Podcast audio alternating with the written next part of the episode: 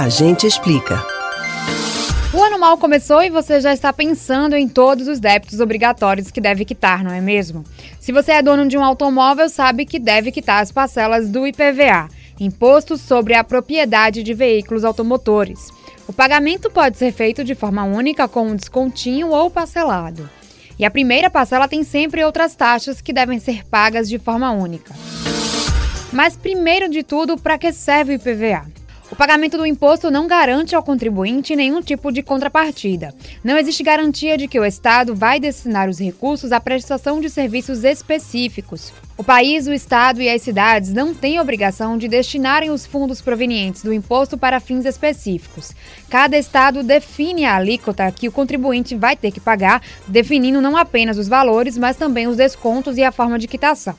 Quem é responsável por administrar os recursos são as secretarias da Fazenda de cada unidade federativa. O mito de que o dinheiro do IPVA serve para custear a conservação das rodovias teve origem nos primórdios do imposto. Na verdade, ele substituiu a TRU, Taxa Rodoviária Única, há mais de três décadas. Essa sim tinha a finalidade de recuperar estradas, papel que hoje cabe às concessionárias de rodovias que cobram pedágio. O IPVA não está atrelado a esse compromisso e cabe a cada governador e prefeito definirem onde os recursos públicos vão ser aplicados e de que forma eles vão administrar. Metade do valor arrecadado é destinado ao Estado e a outra metade ao município onde o veículo estiver licenciado. Os valores entram para uma única receita e integram o mesmo orçamento anual das administrações públicas.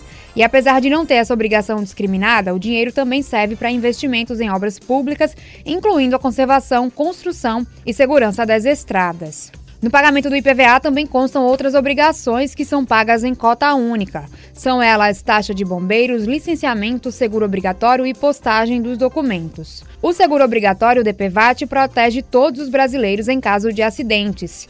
E em um país onde o trânsito é muito violento, contar com o DPVAT é super importante. Você não precisa de intermediários para solicitar o seguro.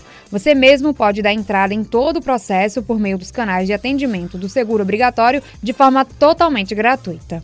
Você pode ouvir novamente o conteúdo do Agente Explica no site da Rádio Jornal ou nos principais agregadores de podcasts Spotify, Google e Apple Podcasts.